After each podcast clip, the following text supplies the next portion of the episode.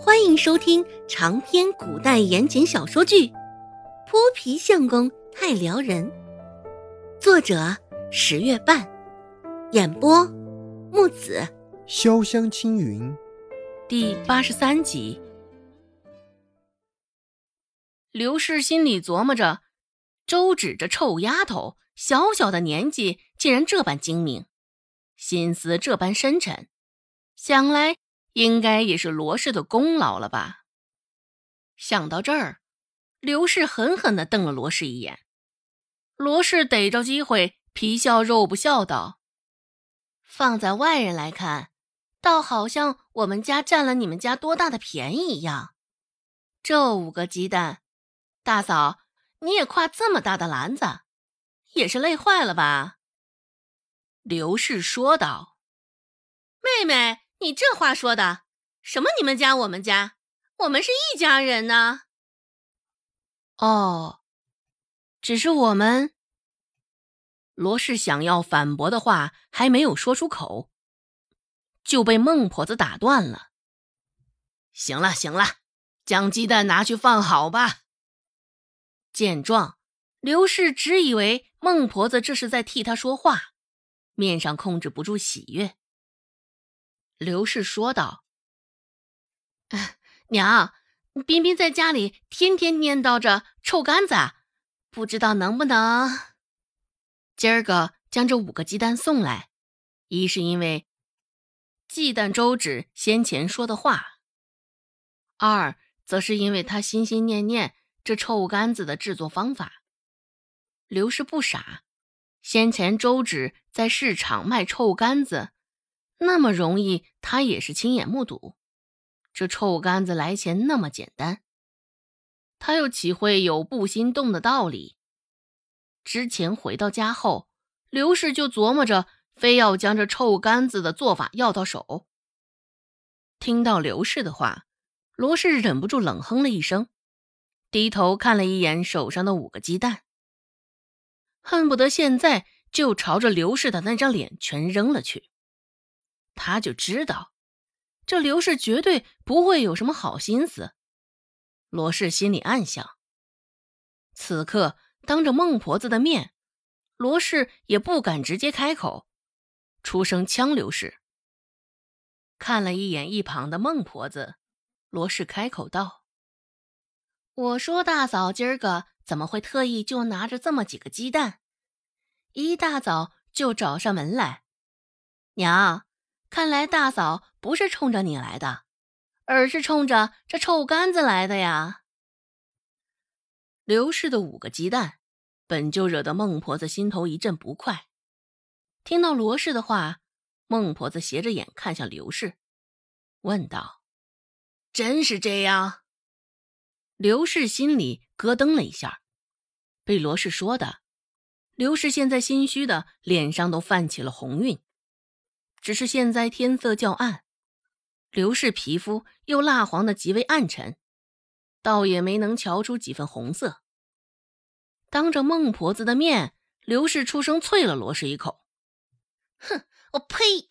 胡说八道什么呢？娘，你可别听他的，挑拨了我们之间的关系。这臭干子，彬彬不是眼馋了许久了吗？”说话间。刘氏瞄了一眼孟婆子脸上的表情，眼见现在都搬出了周文斌，孟婆子脸上还是没有丝毫松动。刘氏不安极了，实在没办法，只得再将周有富搬出来。刘氏说道：“回去之后，彬彬也是天天念叨着想吃臭干子，想吃臭干子。有富听到了，也是来了兴趣。”我这不是想顺便满足他们一下吗？若是学会了这臭干子，也能少叨扰娘你啊！一番话，刘氏说的真情切意，抬眼再看孟婆子脸上的表情，眉头皱的虽是不如之前那般紧了，只是脸上还是没有多余的表情。刘氏琢磨不透他的心思，罗氏一听不乐意了，娘。这臭干子是周芷想出来的。若是将这臭干子的法子流传出去，咱们还能赚上多少钱？